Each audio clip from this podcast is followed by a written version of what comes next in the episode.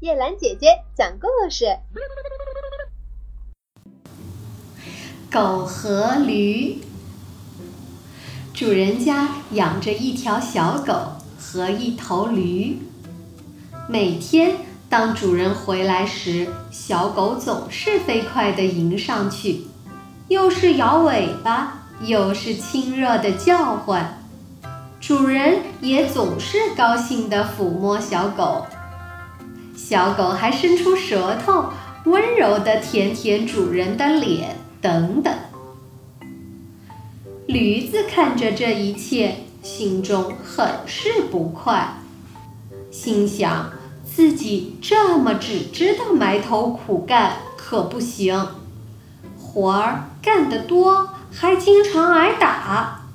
小狗什么也不干，还挺美。看来要想办法与主人联络感情。拿定主意的驴子，等主人回家入门时，也大叫着迎了上去，把蹄子搭在主人肩上，伸出舌头。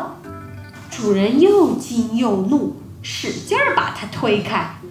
驴子重重地摔在了地上，又被狠狠地打了几鞭子。是与狗做的事儿，驴怎么能做呢？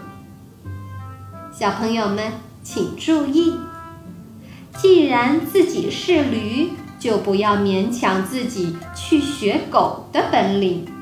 主人需要宠物来消遣。